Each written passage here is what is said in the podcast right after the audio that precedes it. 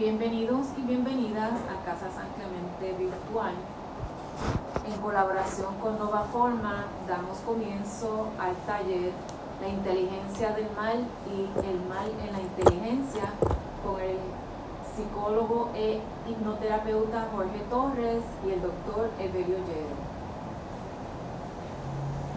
Muy buenas tardes amigos y amigas de Casa San Clemente. Estamos tocando un tema fascinante de profundización en nuestra fe. Este, el teólogo Karl Rahner hizo el sugerente señalamiento ya desde el siglo XX que la fe en el siglo XXI, específicamente nuestra fe cristiana, sería profunda o no lo sería. Ante un mundo como el que estamos viviendo actualmente, donde prima la idea de que la ciencia y sobre todo su hija legítima la técnica este, constituyen la fuente de toda verdad, creo que una profundización en el ámbito de nuestra fe cristiana para traer esperanza a nuestro cansado mundo es sumamente importante y sobre todo una profundización a partir de los padres griegos y a partir de esa riqueza inherente a nuestra fe. Eh, ese aspecto, muchas veces olvidado, de profundizar en nuestra fe en un mundo en el cual vivimos tan deprisa, se hace justo y necesario para precisamente traer, reitero, esperanza a nuestro cansado mundo. Así que eh, con estas ideas en mente vamos a hacer una profundización en la fe cristiana que implica la transformación inherente de nuestra humanidad en función de devolver un sentido, de traer un sentido, de encontrar un sentido, de ahondar en un sentido de vida, como diría en la psicología, en el saber psicológico, el inolvidable Víctor Frankl, la búsqueda de un sentido. Nada más desesperante hoy en día que la ausencia de un sentido. Por lo tanto, Aquí este, mi compañero Jorge Torres y amigo y un servidor estaremos profundizando en nuestra fe cristiana a partir de los padres griegos sobre un tema fascinante, el mal en la inteligencia y la inteligencia del mal. Adelante, Jorge. Buenas tardes, compañeros, compañeras. Bienvenidos todos. Nos convocamos en el amor y la solidaridad de la aventura y la gesta del pensamiento partiendo de la premisa esencial de todas, que de algún modo es de tipo comunitario, la premisa liberacionista de que todo lo sabemos entre todos, la premisa liberacionista de que en este banquete fraterno de la dialéctica de las ideas y de los diálogos fraternos, nadie es tan pobre como para que no pueda darle algo a alguien, ni nadie tan rico como para que no pueda darle algo a alguien. Eh, esto este momento va a ser un espacio de mucha profundización, de un intento enlentecido, ponderado, sutil y altísimamente atencional de examinar un fenómeno de una complejidad de grado abismante que probablemente rebasa las categorías de enigma si asumimos como enigma un, un elemento de una pregunta compleja que pudiera ser descifrada y entra, se adentra en los terrenos del verdadero misterio, del misterio abscóndito y del misterio tremendo y fascinante, por su, su inherente irresolubilidad final. Comienzo con una oración que ha sido tutelar en algunos de los momentos de apalabramientos de estos maravillosos encuentros fraternos y es la plegaria de el sabio Isaac de Nínive o Isaac el siríaco, conocimiento y amor. Conocimiento y amor, Señor mío, hazme digno de conocerte, para que también te pueda amar, pero no con aquel conocimiento que acompaña a la dispersión del intelecto, fruto del ejercicio que proviene de la enseñanza. Al contrario, hazme digno de aquel conocimiento por el cual el intelecto, con solo mirarte, glorifique tu naturaleza en aquella visión que aleja del pensamiento las sensaciones del mundo.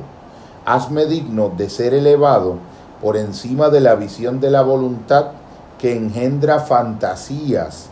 y de verte en las asperezas de las ataduras de la cruz, en aquel segundo momento que es la crucifixión del intelecto, momento cuya libertad es rescatada de la fatiga de los movimientos por medio de la visión constante y sobrenatural de ti. Introduce en mí la constricción de tu amor para que al seguirte yo me vuelva excéntrico para el mundo. Mueve en mí la comprensión de tu humildad, bajo la cual has deambulado por el mundo por medio del vestido que has llevado puesto, tornando la carne de nuestros miembros. Haz que guarde su memoria de manera fiel y constante y que pueda acoger gozoso la humildad de mi naturaleza. Esta eh, oración introductoria que pudiera bien ser el prefacio para un tratado antiguo de epistemología contemplativa del desierto, asume y plantea elementos esenciales en el proceso de discernimiento que nos van a acompañar cuando nos, eh, nos movamos hacia el pensamiento de Bagrio Póntico como una de las líneas puntales y fundacionales de todo el ejercicio reflexivo que nos va a acompañar en este momento, asumiendo que existe, y es la intuición que me parece seminal y esencial en, en el contemplativo Isaac de Nínive, existen diferentes modalidades y cualidades específicas del acto de conocer en función del, del, estado de dispersión o de unificación en el que se encuentra la experiencia del nus y del intelecto, asumiendo que en aquellos momentos donde se ha podido revertir ese estado refractado de la atención que genera la dispersión del intelecto y consecuentemente los conocimientos externalizantes y objetivados del conocimiento permiten el acceso a una forma de naturaleza diferente de conocer que le podemos llamar constitutiva y fundacional de un eje vertical en las experiencias cognitivas y espirituales de los contenidos interiores del ser humano, porque es una función de la razón donde la razón de una manera eh, contemplativa recibe pasivamente la intelección y de modo intuitivo es la custodia de un conocimiento revelado y recibido en lugar de un conocimiento gestado de algún modo proactivamente, materialmente por el ejercicio eh, cognitivo de la razón. Fíjate que aquí hay un elemento, Jorge, eh, añadiendo a lo que tú traes, hay un fuerte trasfondo precisamente de la mística y de la contemplación cristiana. Eh, por ejemplo, la noción en los padres griegos de pecado, está relacionado con el término amartia, que significa errar en el blanco. Alguien que con el arco y la flecha erra en el blanco. Y ese errar en el blanco está anclado en que hemos vivido, ahí está como un hecho de la experiencia, la noción de pecado, no como una mera noción, sino como un hecho de la experiencia, el estar centrado en nosotros mismos para dirigirnos hacia esa realidad en nuestro cotidiano lenguaje le hemos llamado comúnmente Dios, que está tanto fuera de nosotros como dentro de nosotros, ¿no? O como decía el propio San Agustín, un íntimo interior que es más íntimo que mi propia intimidad. Entonces, fíjate que hay un detalle en el contexto eh, judeo del judaísmo, en el contexto del judaísmo, donde precisamente está Jesús Jesús el Cristo, donde nace Jesús el Cristo, eh, había una noción del Génesis, del capítulo del 1 al 7, de eh, tres nociones de, este, de esta noción de amartia, de errar en el blanco, del pecado, que es un hecho o un dato de la, de la experiencia. El deseo de probar el fruto prohibido, ¿no? de acuerdo al Génesis, es precisamente lo que le van a denominar los padres griegos la avidez. Por otro lado, el deseo de inmortalidad que está anclado con el amor de sí. Y por último, la pretensión de convertirse en dioses al margen de Dios y eh, contra Dios, que viene a ser el orgullo o la soberbia. Y fíjate que estos tres aspectos de Génesis coinciden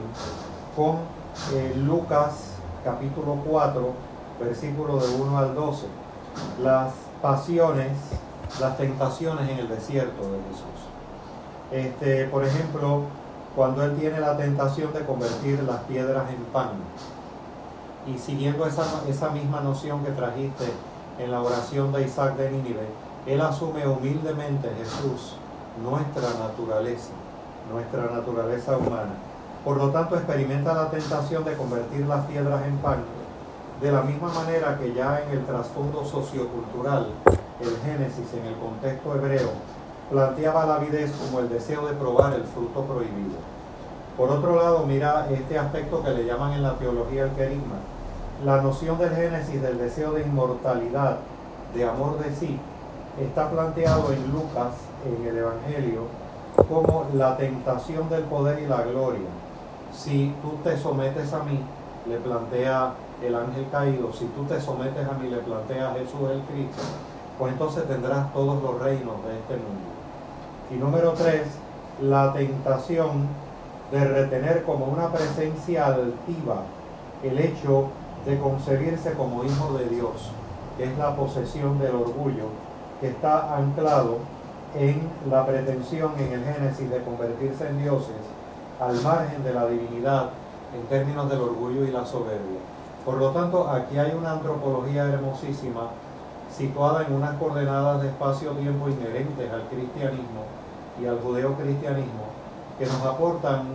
todo un proceso, un camino con corazón transformador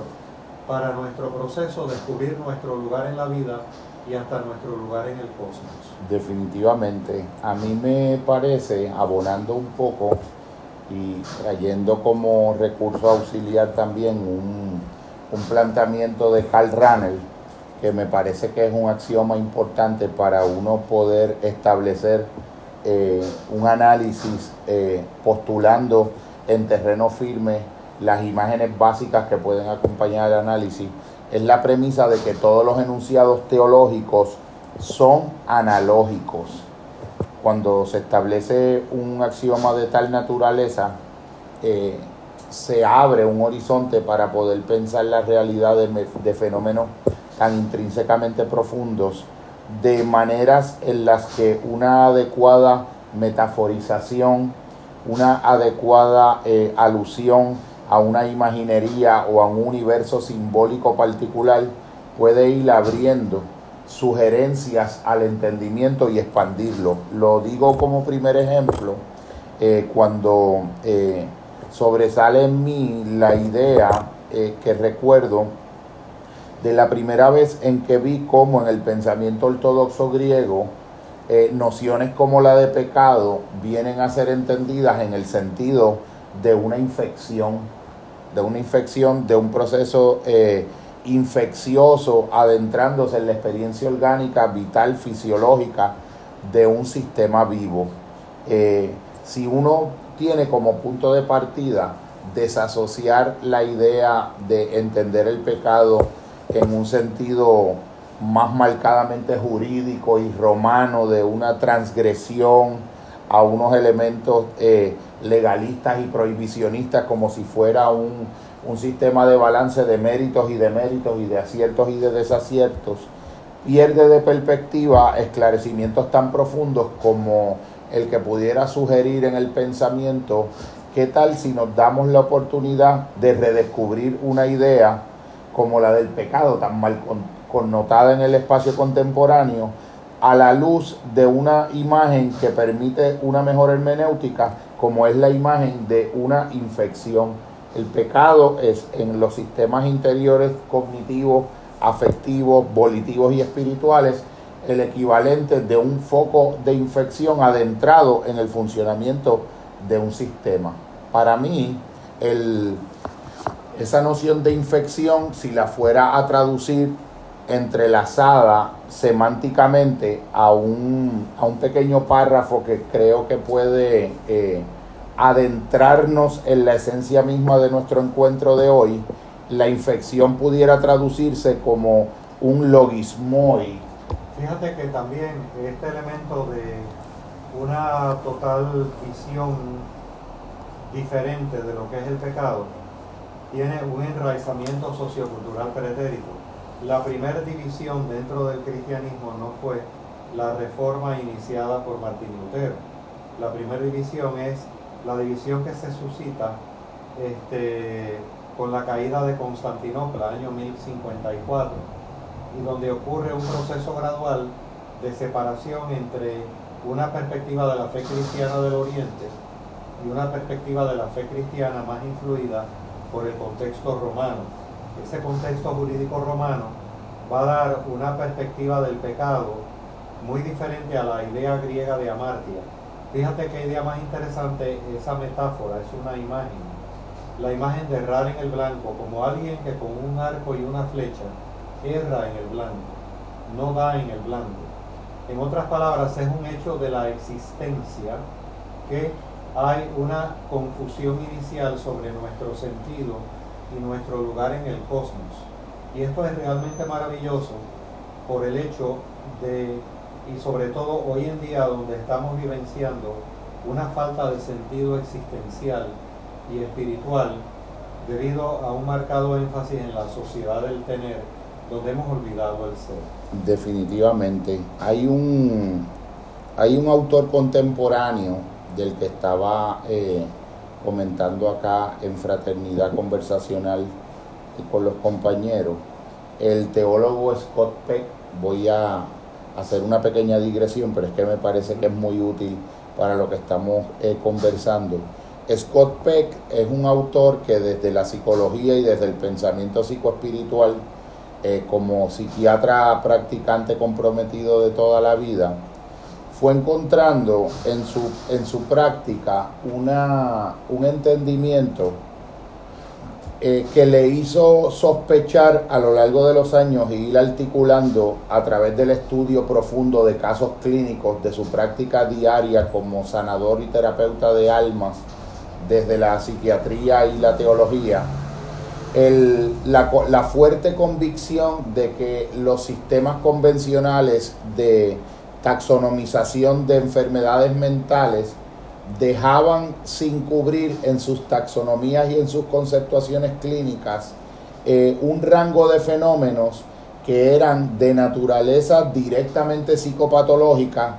pero no podían ser explicitados en las categorías conceptuales que los manuales de diagnóstico y tratamiento, tal cual estaban concebidos, eh, contemplaban el espectro de la disfunción mental. Y una de las categorías heurísticas y una de las categorías para organizar la, la intelección de esa experiencia fue la categoría del mal. Scott Peck propone a finales del siglo XX el mal como una categoría diagnóstica de tipo psicológico, psiquiátrico, de tipo psicosocial y psicoespiritual haciendo, a mi juicio, una gran aportación pionera que de alguna manera ha quedado sin, sin una adecuada continuidad de exploración porque de algún modo el tema del mal en sí ha tendido a ser visto por las corrientes de la psicología como un tema que queda fuera de las zonas fronterizas de sus campos de dominio, relegándolo de un modo no, no, adecuadamente responsable, porque no rinde cuenta de la posible presencia de la dimensión del mal dentro del conjunto de los síntomas del sufrimiento humano de los seres que atiende. En otras palabras, es posible que la manera en que tradicionalmente la psiquiatría y la psicología ha concebido al ser humano, al haberlo concebido como un sujeto estrictamente autónomo, centrado en sí mismo, este, con una abstracción propia, esa noción de Descartes de yo pienso, luego existo, eh, podemos, al volver a esta tradición antigua inherente a nuestra fe cristiana, que a su vez forma parte de lo que llamarían posteriormente la filosofía perenne, este, el propio Aldous Huxley, tendríamos que decir que hay una visión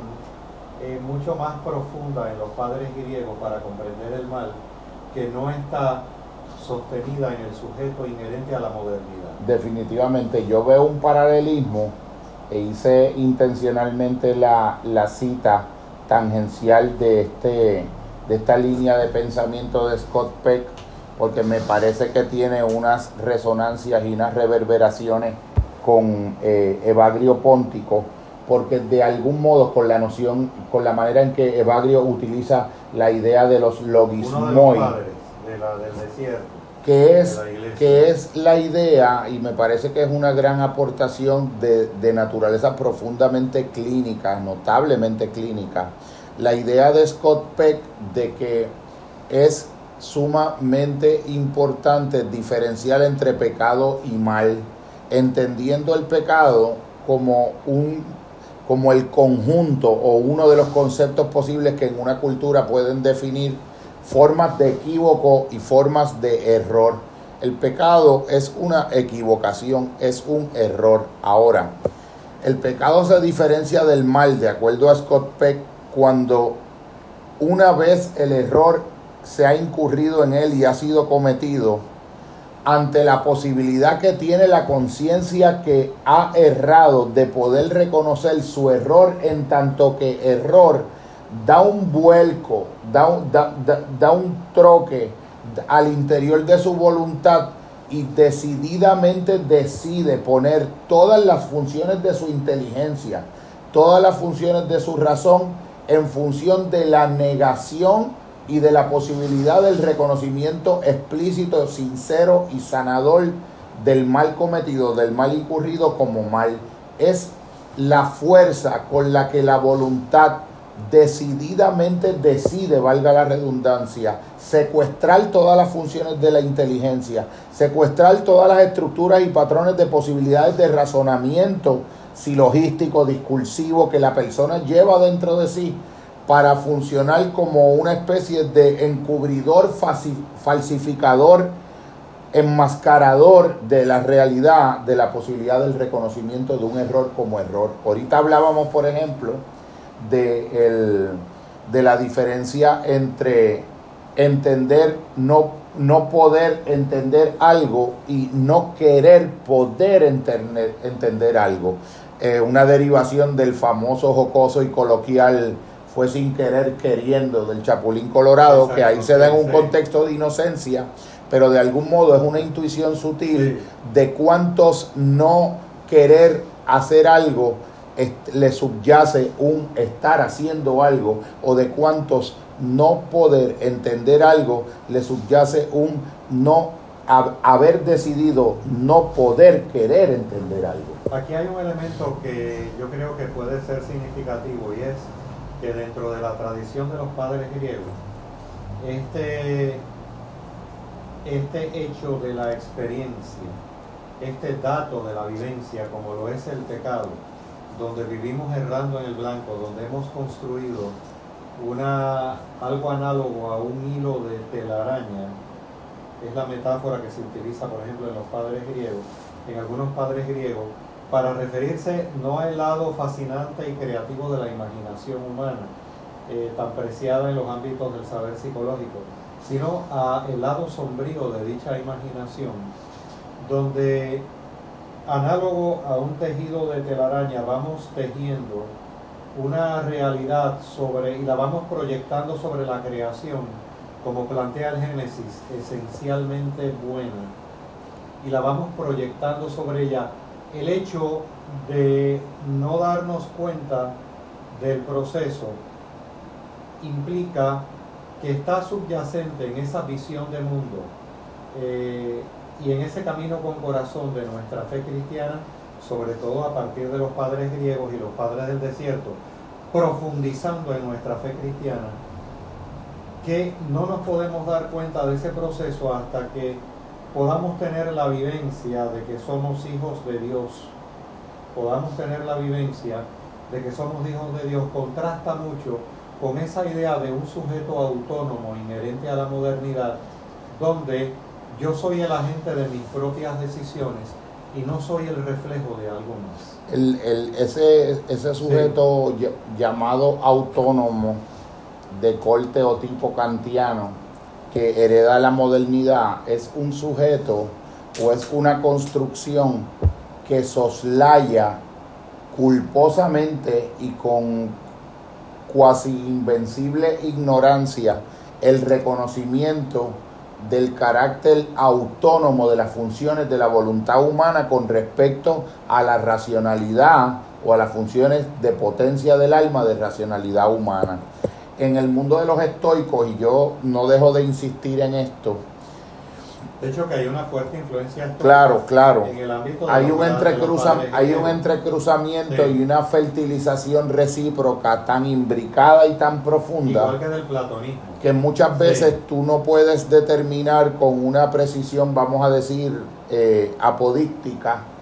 dónde comienza la influencia de una de las vertientes y dónde termina la otra, porque muchas veces en ese entrecruzamiento se da un una emergencia gestáltica, se da un surgimiento de algo que es una manera tan rica de integración de ambos elementos de influencia que lo convierte en otra cosa. Yo pensaría en esa noción, vamos a decir, ateniéndonos al sentido etimológico de la palabra filosofía, como amor a la sabiduría, que hay, vamos a decir, una revelación a través de la filosofía que incluye y a la vez excede al ser humano que está también presente en los padres griegos. Porque hay un momento dado dentro del ámbito griego donde la filosofía, por ejemplo la de los filosoístas, tenían una perfecta armonía entre ciencia, este, filosofía y eh, religión, en el sentido de volver a unirnos a las fuerzas de la vida, ¿no? el religare. Es solamente la filosofía adquiere un ejercicio de carácter abstracto y autónomo a partir del nacimiento del sujeto cartesiano. Esa es, por ejemplo, una tesis en Mónica Caballé, la, la, la sabiduría recobrada, la filosofía como terapia, uno de sus textos, ¿no? que el sentido original de la filosofía en Occidente era una sapiencia del griego sapis, de percibir y sentir el sabor de la existencia donde había algo que incluía al ser humano pero que a la vez paradójicamente lo excedía. Es solamente en el hito de la modernidad, en el devenir de la modernidad, con esa noción de descartes, de pienso, luego existo, que entonces la filosofía se subordina a ese sujeto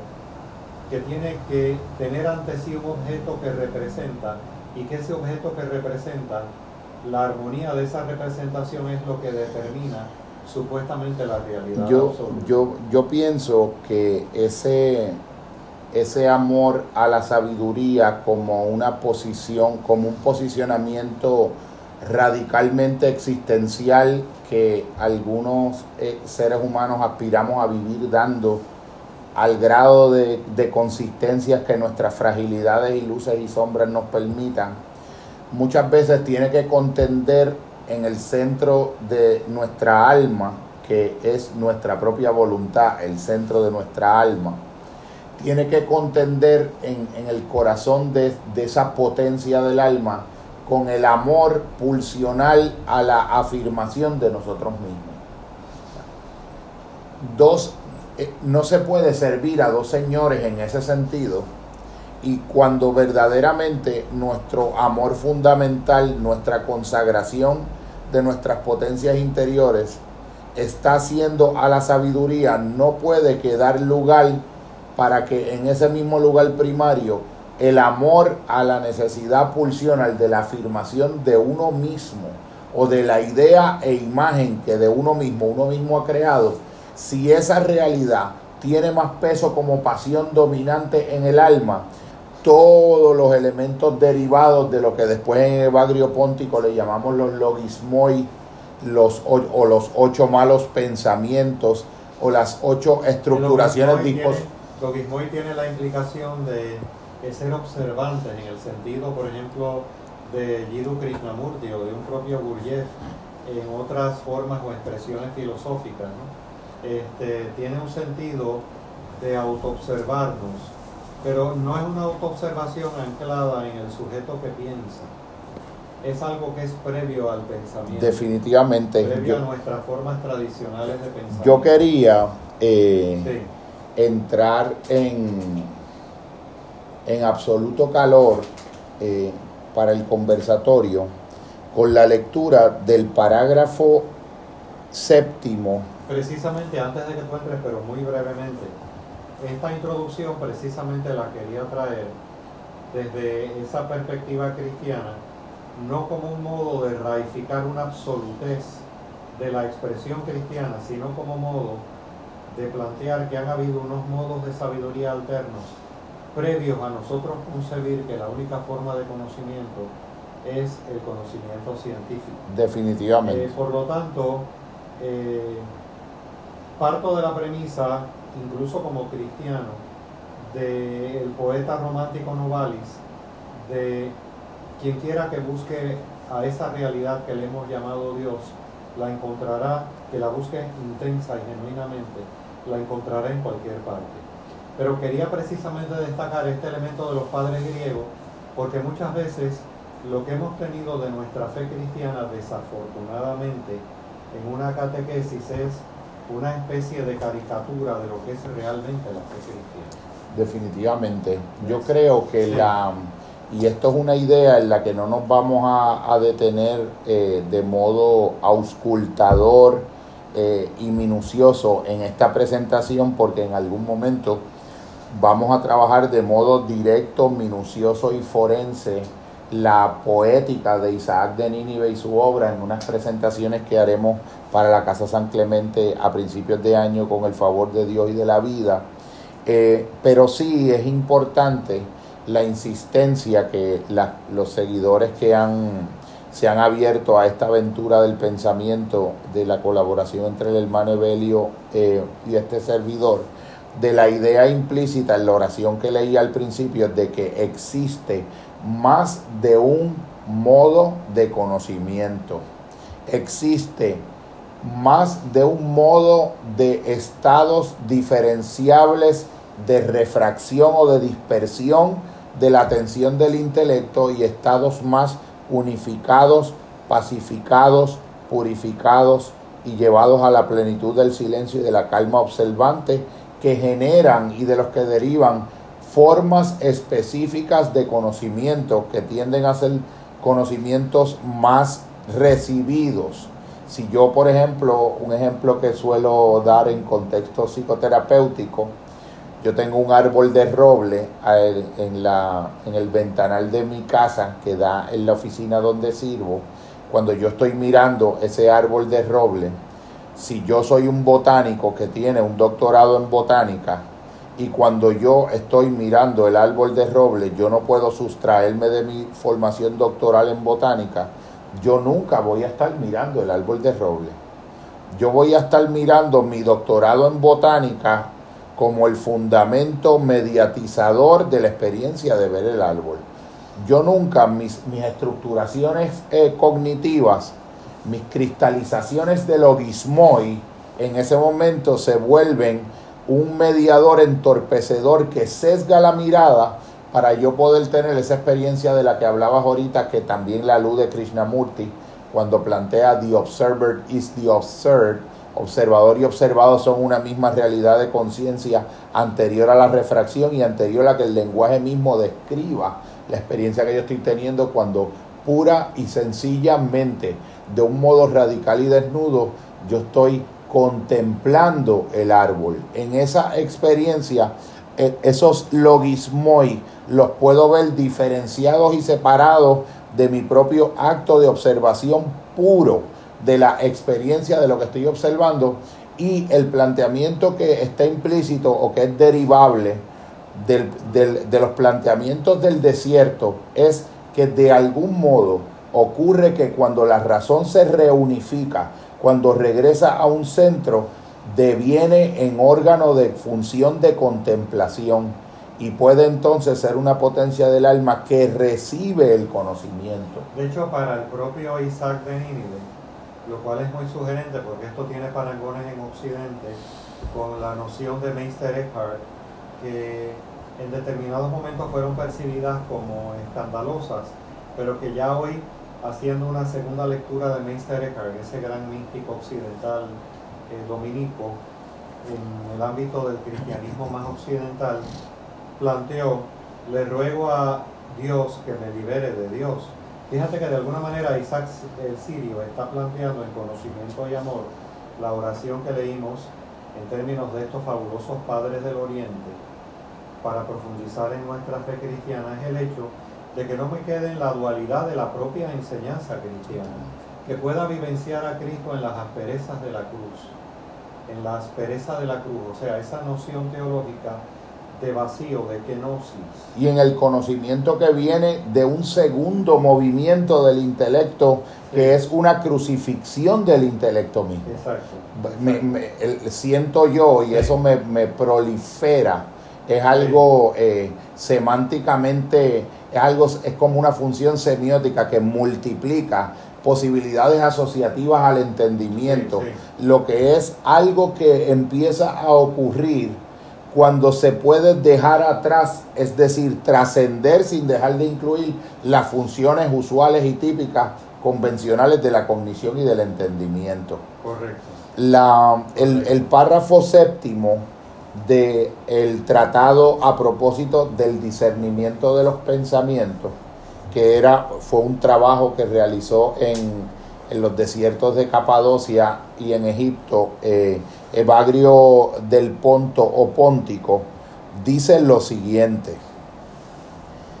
Este párrafo es fundamental para los planteamientos esenciales nucleares de la presentación de hoy y de la epistemología en que se sostiene. Después de mucha observación, hemos conocido cuál es la diferencia entre los pensamientos provenientes de los ángeles, los provenientes de los hombres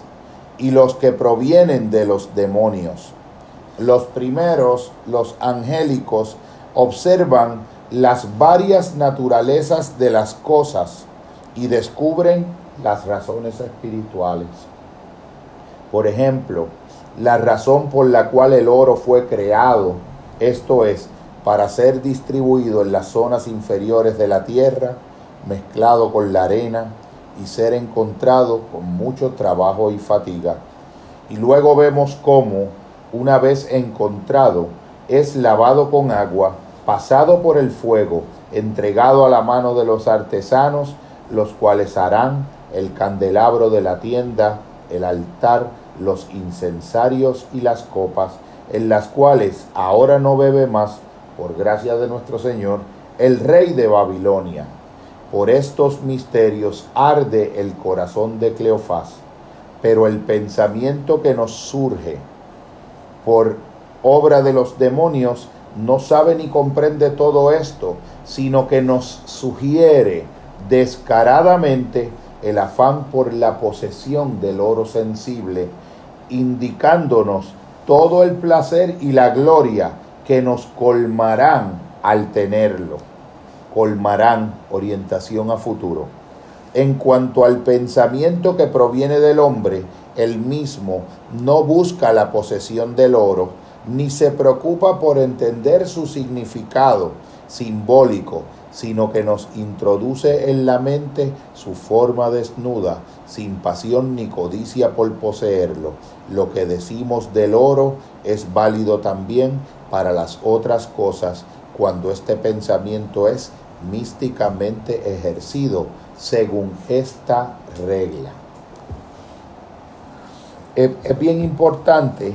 cuando Evagrio plantea después de mucho examen o después de mucha ponderada examinación. A lo que se está refiriendo al enunciar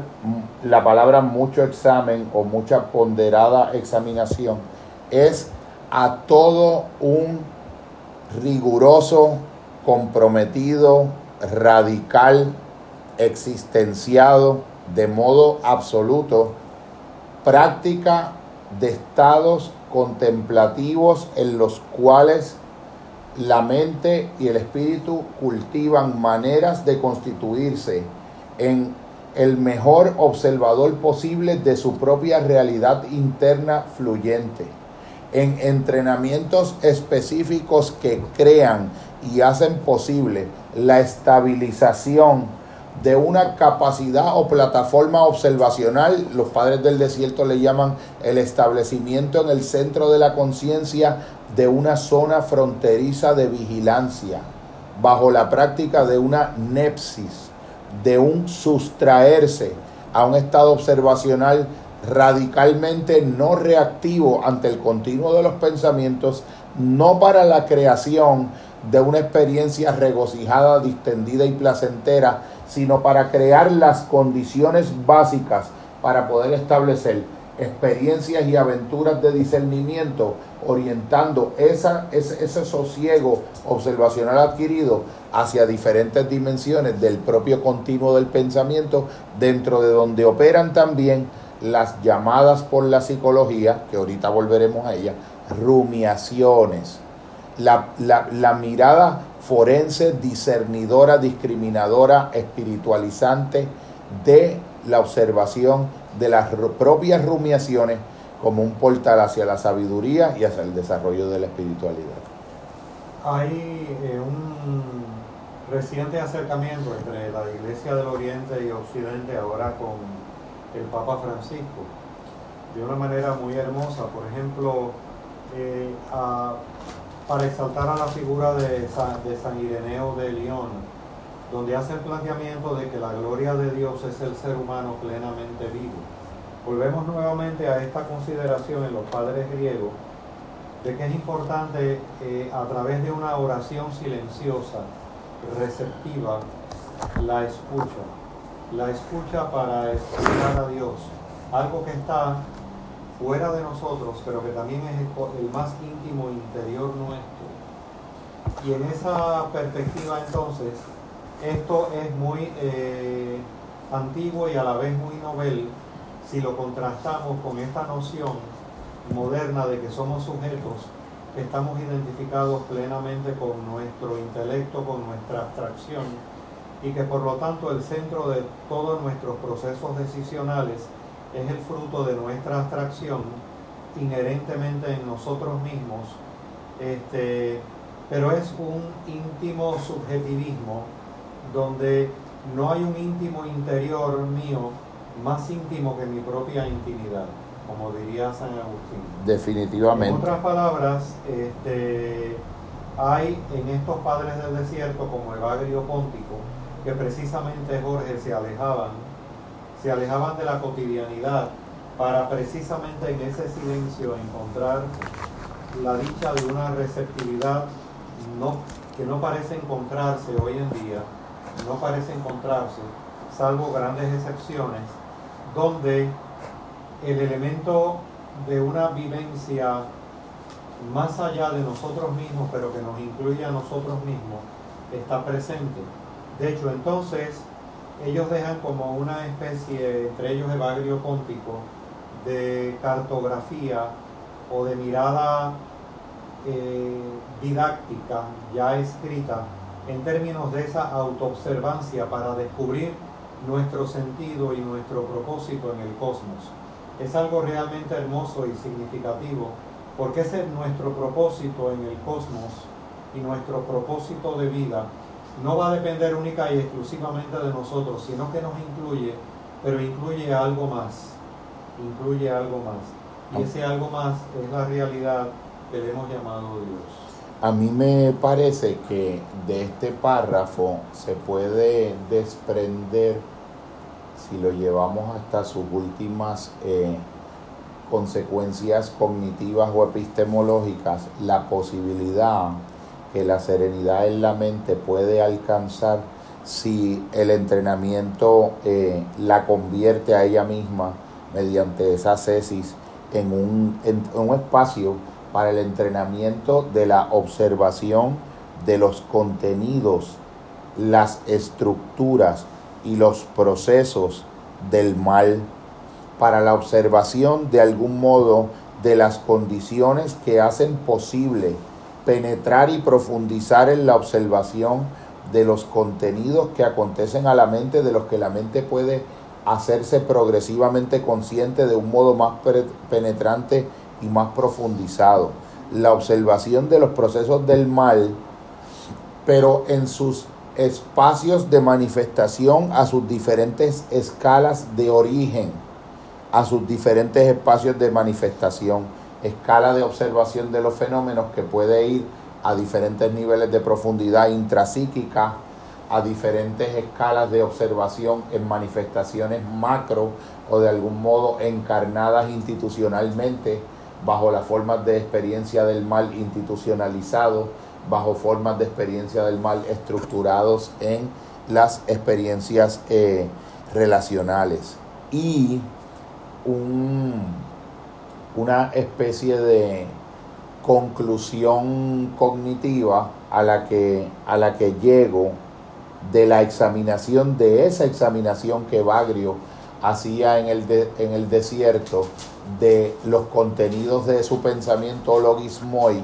que es, y me parece que es una aportación capital, la multiplicidad de posibles fuentes de procedencia de contenidos que convergen interseccionados en la corriente del pensamiento y de los logismoi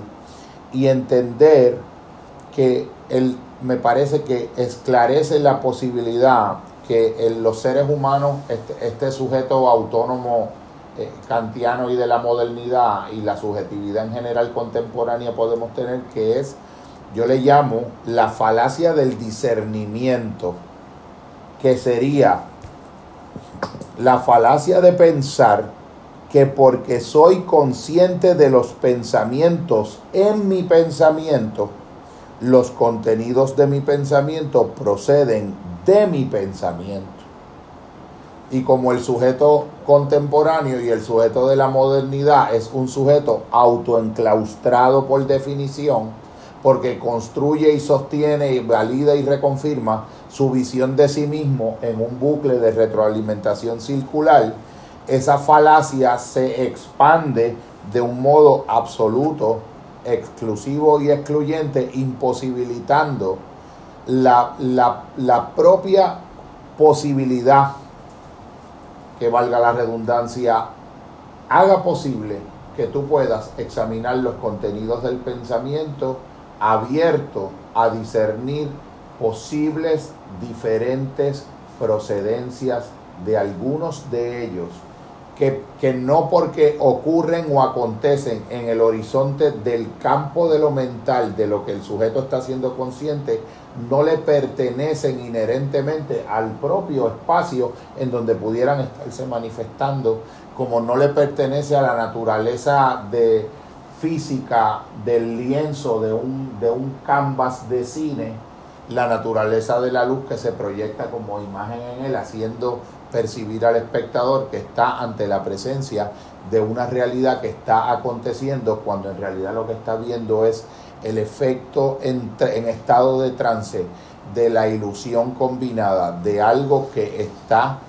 manifestándose en el lugar físico que le llamamos pantalla de cine, pero lo manifestado en ese lugar de manifestación procede del proyector de cine y no le es inherente como una emergencia de la propia pantalla, como le parece al observador incauto cuando está de algún modo tenido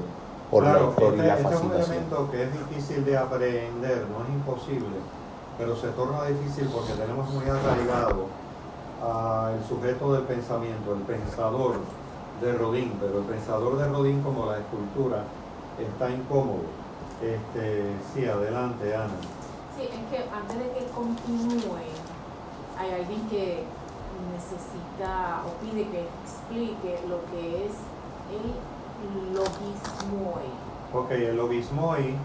entre, eh,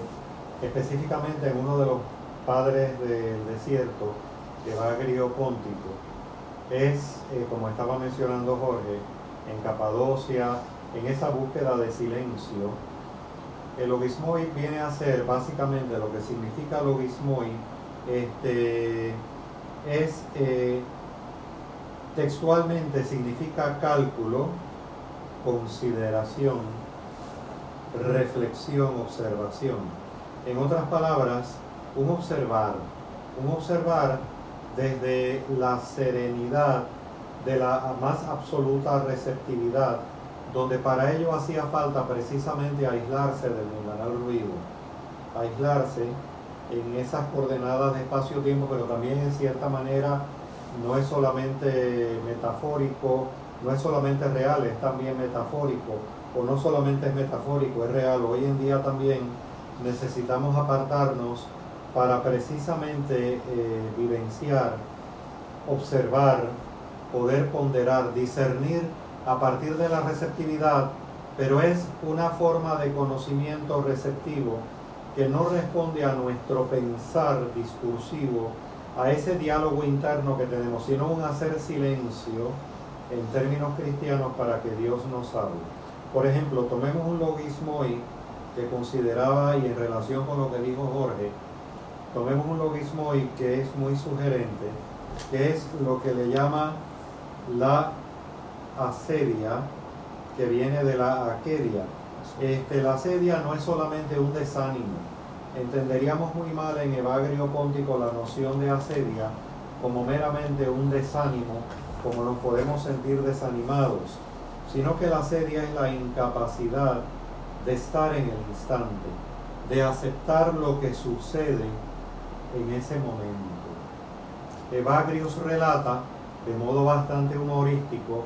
acerca de un monje atacado por la sedia. Miren qué interesante. Eh, en esta sedia que si la observáramos, pues en el mero acto de observarla, a partir de ese silencio receptivo profundo, tal vez pudiéramos superarla porque la integramos y la superamos. El monje está sentado en su celda, pero no soporta estar allí. Constantemente mira por la ventana para ver si alguien viene a visitarlo. Él blasfema a los insensibles cofrades que tampoco hoy piensan en él. Luego mira hacia el cielo para ver si pronto no es hora de comer. Se revela frente a Dios por hacer avanzar el sol tan lentamente ese día. Luego lee un poco en su Biblia, pero se cansa y adormida. Entonces toma la Biblia como almohada para dormir. Luego se queja de que la almohada es muy dura. Se levanta nuevamente y se revela frente a todo. Evagrio Póntico considera la sedia que se trata como un niño que lloriquea pequeño porque no consigue lo que quiere, si bien en realidad no sabe con exactitud qué querría tener. Este, entonces dice, eh, parafraseando a Ansel Grum, que a su vez está analizando el monje benedictino Ansel Grum, a Evagrio Póntico en su texto que se llama Armonía Interior, un camino posible, dice lo siguiente, que cuando estaba hablando de Bagrio Póntico, específicamente de esta dinámica denominada la sedia, que no es meramente desánimo, es esa incapacidad de estar en el aquí y el ahora, porque está el conflicto entre lo que es y lo que debería ser. Porque ese conflicto entre lo que es y lo que debería ser presupone que la realidad presente lo que estamos viviendo nosotros en el presente es fruto de nuestro actuar, cuando desde la perspectiva de los padres griegos es el movimiento divino el que está aconteciendo. Algo externo a nosotros, pero a la vez más íntimo que nuestra propia intimidad. Y yo creo que lo que mejor resume la, la sedia eh, es el cuento de los tres monjes. Resulta que había un monje pues muy eh, fervoroso, muy apasionado, sumamente dado a, tener un espíritu misionero. Había otro sumamente compasivo, ambos eran jóvenes y el otro, el más anciano, era hasta rudo y era percibido como ignorante, pero tenía una gran espiritualidad. Entonces se les aparece en forma de ángel el demonio y les dice, todos ustedes quisieran que este, las cosas hubieran sido diferentes. Por lo tanto,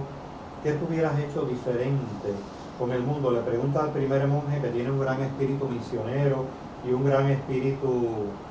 eh, de carácter eh, transformador. Entonces le dice, yo buscaría todas las maneras porque me doy cuenta de que no eres un ángel, eres el mismo demonio. Yo buscaría la forma y la manera de este, predicarte para que tú cambiaras y volvieras a unirte a la divinidad, volvieras a entrar a Dios. Entonces el segundo ángel que era, el segundo monje que era sumamente compasivo, dice, este, yo simple y llanamente oraría por ti, le pediría a Dios profundamente por ti. Pero el tercer monje, eso eran los dos muy jóvenes, pero el tercero que era anciano, anciano en el cuento como sinónimo de sabiduría, eh, dice Dios mío, no, no dirigió la palabra al demonio, sino que se presignó y dijo, Dios mío, libérame de lo que pudo haber sido y no fue. Este, y en ese momento el ángel, el supuesto ángel de luz tuvo unos estertores, eh, se identificó como el demonio y desapareció de ellos tres. Y entonces cuando los otros dos le preguntaron al anciano monje, ¿por qué hiciste lo que hiciste? Dice, nunca. Ustedes cometieron aquí el siguiente error, dos errores. El primero, nunca, nunca le dirijas la palabra al maligno. Precisamente la noción del maligno o la narrativa del maligno dentro de esta tradición es el elemento de la rumiación, la ilusión, el tejido de telaraña, el lado sombrío de la imaginación, la interpretación inadecuada, como diría un Aaron Beck en la psicología. Pero número dos, y no menos importante, la peor de todas las tentaciones es el, el haber vivido pensando en lo que pudo haber sido y no fue. Con eso tiene que ver la serie. Definitivamente. O sea, pero fíjate que esa serie está anclada en el hecho de que somos los agentes de nuestras acciones y que el entorno circundante ha dependido única y exclusivamente de nuestra acción cognitiva, afectiva y volitiva para que ese entorno sociocultural sea lo que es. Pero esa visión está omitiendo la profundidad de que hay una realidad que no depende única y exclusivamente de nosotros, sino de Dios. Yo creo que una, un elemento que puede adicionar algo cualitativamente eh, meritorio de ser añadido al, al, planteamiento que estás haciendo en relación a los logismoi y haciendo uso del recurso a la analogía que ya Carl Ranel eh, nos, eh, nos, había advertido. nos había advertido que fundamentaba el conocimiento de lo teológico. Logismoi pudiera también ser traducido por analogía a lo que en el mundo conceptual de los modelos cognitivos conductuales de terapia le llamamos sesgos de cognición, sesgos de cognición de Beck o a, una, en términos de saber psicológico, una interpretación inadecuada de las cosas. Exactamente, o en el caso de Freud, a mecanismos de defensa o de racionalización. Logismoi es como trocito de pensamiento, estructura de cognición que de algún modo está cristalizada y condicionando el pensamiento de un sujeto, lo que yo estoy pensando de mí mismo, las acciones que yo voy a tener y de algún modo los afectos que yo estoy experimentando. la relevancia de los logismoi es que sin una práctica, y yo creo que este es el elemento crucial, sin una práctica contemplativa consagradamente comprometida a la examinación continua y consistente del flujo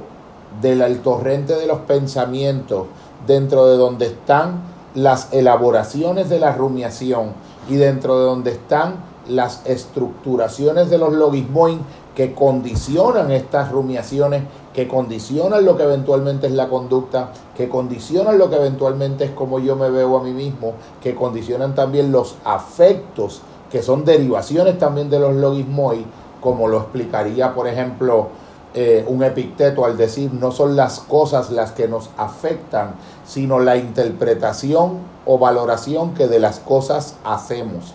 Esa fuente en el pensamiento que produce y de la que emana esa interpretación o valoración de, de que hacemos de las cosas que produce lo que nos afecta o la dimensión emocional son los logismoi de alguna manera es como si Evagrio o los padres del desierto hubiesen entendido contundentemente que unas formas específicas de entrenamiento interior para poder aflorar capacidades autoobservacionales nuevas en el sujeto eran el único camino posible en la vida interior para que cada ser humano al interior de su subjetividad pudiera explorar la examinación observacional de, de sus propias estructuraciones de logismoid, de sus propias configuraciones de sus hilos de araña que en tiempo real estaban subterráneamente creando las condiciones que, de las que emergían como interpretamos los eventos, como vemos, la proporción que les asignamos, las salidas que le vemos o las no salidas que les encontramos dentro de esos procesos. Y es como decir, los logismoi son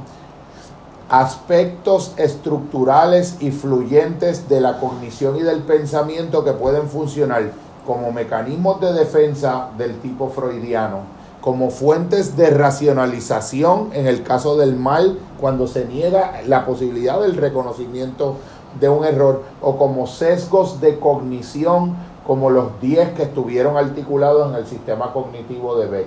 La demonización, la catastrofización, pero un, un elemento que, que, es el, el, para mí el importante. Si ese ejercicio, que yo creo que es lo que está implícito en este compromiso de vida, si ese ejercicio de esa forma de ser y de estar en el estado interior de la persona no es realizado, los logismoi se tornan invisibles, pero operan desde la invisibilidad inconsciente de tu pensamiento configuran tu personalidad, justifican todas y cada una de tus reacciones, racionalizan tu realidad de un modo cerrado a espacios de diálogo donde se den diferencias y, y, nunca puedes entrar en la posibilidad de su transformación porque ni siquiera puedes hacerte consciente. No es la función de concienciar los logismoi que hace la posibilidad de su transformación es una función contemplativa y no discursiva, porque el proceso del lenguaje intenta resolver los logismoi de un modo que es como sería intentar resolver un incendio apagándolo con fuego. En otras palabras, este, tú estás trayendo nuevamente nuestra idea de lo que es una persona, nuestra idea de lo que es una persona y ahora vuelvo a revivir unas experiencias en este aspecto porque estoy dando el curso de psicología de la personalidad. Eh, de hecho, le he dicho a mis estudiantes que me gustaría llamarle en vez de psicología de la personalidad, porque la personalidad, esa sustantivación da la idea de una entidad autónoma. Me gustaría llamarle psicología de la persona. En esta psicología de la persona, eh, una de las sugerencias mirando hacia atrás en el tiempo, pero mirando las cosas en un tiempo sincrónico, en un, tiempo de sincronía, en un tiempo significativo. Eh, Evagrio Póntico, entre los padres del desierto, eh, básicamente hace un planteamiento de que está nuestra corporalidad, están nuestras emociones y están nuestros sentimientos. Vamos a decir, hay un centro corporal que es nuestro propio cuerpo hay un centro emocional que vienen a ser nuestras emociones, que tanto énfasis se le está dando hoy en día en la psicología y en la neurociencia a lo que se denomina el cerebro emocional. Y por otro lado, el intelecto o el centro mental, que sería precisamente eh, estos tres elementos. Y de hecho,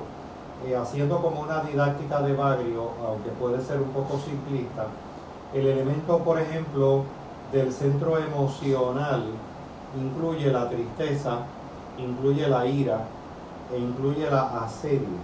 Y de hecho es posible que la asedia, eh, incluso fíjate,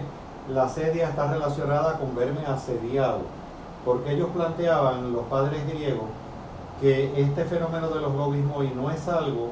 que yo mismo me frago, seguimos teniendo la idea, estamos muy anclados en ese sujeto autónomo que piensa y que piensa y que luego existe, ¿no? Pero eh, desde la perspectiva de, de Bagrio Póntico hay una mayor profundidad. La profundidad es que estoy asediado por unas externalidades, unas externalidades eh, que esas externalidades son ajenas a mí y pueden influir en mí en la medida en que yo la permito, en la medida en que yo la permito desde la perspectiva de mi proceso transformador. Miren, por ejemplo, algunas actitudes consecuencia de la sedia. Miren la profundidad de un evagrio póntico, aquí hay ocho. Primero, desde esa perspectiva de la incapacidad de estar en el instante, de aceptar lo que sucede en el momento como devenir del plan de Dios. Este, en otras palabras, yo actúo en función de transformar la realidad o de lo que yo considero que es importante transformar. Pero si asumo entonces que la realidad va a, depender única y exclusivamente de mí, única y exclusivamente de mi actuar, entonces voy a entrar en el conflicto de lo que es y lo que debería haber sido. Sin embargo, todo está ocurriendo como, como es. Y ese ser es la voluntad divina. Pero ¿qué pasa? No reconocerlo puede derivar en las siguientes actitudes inherentes a la asedia, que no es solamente desánimo. Mírenlo por ejemplo el 1, ociosidad. El 2, estados de somnolencia. Esto está planteado en, en Evagrio Póntico. Mal humor, intranquilidad, vagabundeo, inconstancia, palabrería, curiosidad. Algo análogo a cuando miramos, y me incluyo, la ruleta del televisor, o sea, miramos el control del televisor análogo a una ruleta y no nos detenemos en ningún canal de la televisión porque lo queremos ver todo y terminamos viendo ninguno. Yo pienso que al usar la palabra externalidad es bien importante hacer una acotilla, una, un precisionamiento eh, que yo creo que se, se desprende por inferencia experiencial de un tipo de práctica como la que está implícita en todos los planteamientos de Bagrio eh, a propósito del discernimiento observacional, no discursivo ni verbal, observacional profundo, observacional contemplativo de la dimensión lingüística de su propio logismo y de sus contenidos de pensamiento. Y es la idea de que otra de las falacias que uno empieza a concienciar cuando se va dando un tipo de vida interior así es que el hecho de que un contenido de, de mi pensamiento esté ocurriendo en mí no lo convierte en interno porque está ocurriendo dentro. Esto es demasiado, demasiado crucial la auténtica y genuina interioridad no es un fenómeno que se sostiene o se infiere o se justifica o puede ser determinado porque donde está ocurriendo es en mi pensamiento. Porque mi pensamiento puede estar reflejando la introyección de la más externa de las realidades que mi conciencia puede tener. Por ejemplo, que es algo que yo suelo promover activamente la realización de, este estilo, que de algún modo es como una especie de continuidad de Bagrio. El uno poder convertir en una experiencia habitual cada vez que uno identifica en la conciencia el surgimiento de una idea, eh, poderte preguntar cómo esa idea llegó a tu mente. Ese es un ejercicio de naturaleza cuidadosamente observacional, profundamente retrospectiva, en tiempo real, para poder seguir ese tracto de origen de algo que puede comenzar con un inofensivo pensamiento que en una centésima de segundo se introdujo dentro de un flujo de contenidos de pensamientos que puede llegar a hacer la diferencia entre marcar un like o no marcar un like en un portal de Facebook, entre enviar o no enviar un mensaje de texto, entre decir sí o decir no a un estímulo que es recibido por nosotros. Cuando, cuando nosotros estamos de algún modo atrapados en los logismoi y pensamos que la solución de esa, y cuando estamos atrapados y nos empezamos a ser conscientes de la posibilidad de que pudiera ser que estemos atrapados, de alguna manera el pensamiento necesita entrar en estados observacionales porque va a tener va a haber una tendencia casi pulsional a querer resolver en el pensamiento el propio problema que ha creado el propio pensamiento. Entonces, para mí es bien importante que uno pueda entender que todo lo que nosotros, como partimos de un sujeto que es un sujeto propietario, mis pensamientos, mis deseos, mis sentimientos, lo que yo siento, estamos ubicando fenómeno, como un espacio tridimensional fenomenológico interior, entre comillas, que porque está lo estamos sintiendo ocurriendo dentro de nosotros, es constitutivamente nuestro, tiene su origen en nosotros. Y una, una experiencia que yo tengo en el pensamiento no es de facto una experiencia interior porque la estoy teniendo en el pensamiento. es, bien, es bien sutil, importante. Lo, que tú traes ante ese sujeto autónomo, donde asumimos que somos los propietarios y los exponentes de nuestro propio Por supuesto. Está presente curiosamente hasta en el propio sujeto ético de Kant. Definitiva, definitivamente. Este, lo que pasa es que trastoca mucho nuestro sentido inherente a la modernidad, porque, eh, o sea, análogo a Fray Luis de León, tendemos a creer en nuestro contexto sociocultural que en nuestro siglo XXI somos los únicos sabios que en el mundo han sido por tener una formación de carácter científico-técnico. Uno pudiera llamarle, por ejemplo, a logismoi eh, dispositivos del lenguaje, dispositivos eh, retóricos introyectados eh, ideología estructurada en el pensamiento, eh, propaganda, eh, estereotipos y prejuicios. Parece que hay una pregunta, sí, adelante. Bueno, más bien un comentario. José Raúl indica que en la teología moral la seria la definen como somnolencia del ánimo, debilidad de la voluntad que conduce a la inacción y ociosidad, fastidio de las cosas espirituales. De hecho, eh, tremenda definición, bien operacional. La noción de los logismoi eh, para José Raúl, la misma noción de los nueve aspectos del logismoi, tres dedicados al aspecto corporal, que son la, lo que se ha llamado comúnmente, tradicionalmente la gula, la eh, lujuria y la avidez, en el caso propiamente del centro emocional, que tendría relación directa con la tristeza, la ira y la sedia, y en el caso particular del centro intelectual o del centro mental, que estaría relacionada con la noción de la razón, está eh, la ambición, este, el egoísmo y la envidia. Entonces, de esas nueve nociones de Bagrio Póntico,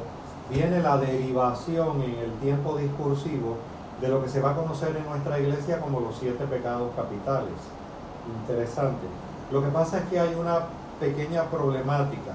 La primera subdivisión, que no es tan pequeña, en nuestra fe cristiana no acontece con la reforma luterana, acontece en el 1054 entre las iglesias de Oriente y Occidente. Nuestra iglesia occidental, eh, con influencia marcadamente romana, tiene un marcado entramado eh, en el aristotelismo en la lectura de Santo Tomás de Aquino. Por lo tanto, esa lectura de Santo Tomás de Aquino eh, destaca al sujeto eh, un poco en lectura aristotélica desde la perspectiva de Tomás de Aquino como alguien que tiene memoria, inteligencia y voluntad. Pero por lo tanto, no hay un lugar, por ejemplo, para el ámbito del deseo sin embargo, en el ámbito de una antropología tripartita, del ámbito oriental, el sujeto del deseo sí tiene lugar hasta en la resurrección. Ese sujeto, pero no del sujeto del deseo a lo Baudrillard, sino ese sujeto, ese deseo inherente a la corporalidad, porque no hay ningún problema con el deseo, siempre y cuando el deseo sea un impulso de amor a Dios a nivel de la corporalidad, que es contrastante con la avidez a nivel de la, del centro corporal. A nivel del centro emocional estaría el elemento de una fuerza hacia Dios, pero si no va dirigida hacia Dios, entonces es una cólera. Mira qué antropología tripartita más sugerente. Y la tercera, y no menos importante, que sería la razón, pues eh, la razón en el intelecto la razón puede iniciar el viaje hacia Dios a través de la humildad, la receptividad o a través de la soberbia. Por lo tanto, si hay un lugar en la antropología tripartita para el deseo corporal. O sea, no hubo una decisión entre lo corporal y lo espiritual que de alguna manera está un poquito presente en la visión tomista al eh, subordinar el deseo a la, a la, voluntad. Por lo tanto, en la iglesia occidental se desarrolló un cierto voluntarismo. ¿no? Eh, de hecho, eh, si no la has leído, José Raúl, si acaso no la has leído, te recomiendo de Javier Meloni, el sacerdote jesuita de Barcelona, Los Caminos del Corazón. Es un texto bellísimo sobre los padres griegos, ¿no? sobre los padres griegos. Eh, y muy sugerente lo que tú traes, porque precisamente lo de Bagrio Póntico, los nueve lo mismo hoy, luego tienen una derivación en Occidente en la noción de los siete pecados capitales. Pero ¿qué pasa? La misma dinámica de los vicios en la antropología tripartita del cuerpo, de las emociones y del intelecto, esos mismos vicios pueden tornarse en virtudes a partir de la receptividad transformativa del el proceso de la oración contemplativa, Sí, de la contemplación. quería hacer una observación. Eh, agradezco la colaboración Sí, de, no, excelente. del hermano de vida y camino, maestro José Raúl, eh, que cuando sigo con las analogías, cuando eh, Sigmund Freud plantea, por ejemplo, que el objetivo del psicoanálisis, de un proceso de cura, es hacer consciente lo inconsciente, es bien importante recalcar que se está refiriendo a algo radicalmente, cualitativamente distinto a lo que se estaría refiriendo Evagrio Póntico cuando está hablando de ese trabajo en relación a esas experiencias, de esos potenciales contenidos concienciables. Freud todavía no deja de ser hijo de la modernidad al plantear, obviamente, ah, no, no estoy haciendo ningún tipo de juzgamiento, eh, somos nosotros a nuestras circunstancias, porque la racionalidad de Freud radica en hacer consciente lo inconsciente en función de recobrarnos en una nueva racionalidad que no deja de ser moderna. ¿Qué- Sigue estando el sujeto autónomo. Pero fíjate aquí lo siguiente que señala Mellón y dice, y, disculpa la interrupción, dice, nuestra sensibilidad y mentalidad contemporánea tiene dificultad para admitir la realidad objetiva de procesos que están al margen o más allá de nosotros, como por ejemplo la experiencia denominada demoníaca. Estaríamos más dispuestos a aceptarlos como proyecciones psicológicas, probablemente por influencia del psicoanálisis. Los monjes conocen al ser humano, los monjes del desierto y del ámbito, por ejemplo, inherente a la tradición oriental, y no tienen ninguna dificultad en admitir que el psiquismo produce sus fantasías. Sin embargo, ellos distinguen estas fantasías del psiquismo netamente del combate espiritual que tienen que afrontar contra exterioridades que le asaltan. Definitivamente, ese, ese asunto de Sí. esta dialéctica o de esta polaridad, exterioridad que te asalta o interioridad, vamos a decir, de lo externo, Sí, esta transformación de la idea misma de cuál es el verdadero espacio y dimensión en el que están ocurriendo las cosas. El poder entender que porque los fenómenos están aconteciendo en el pensamiento o están coincidiendo en una coordenada de una cognición,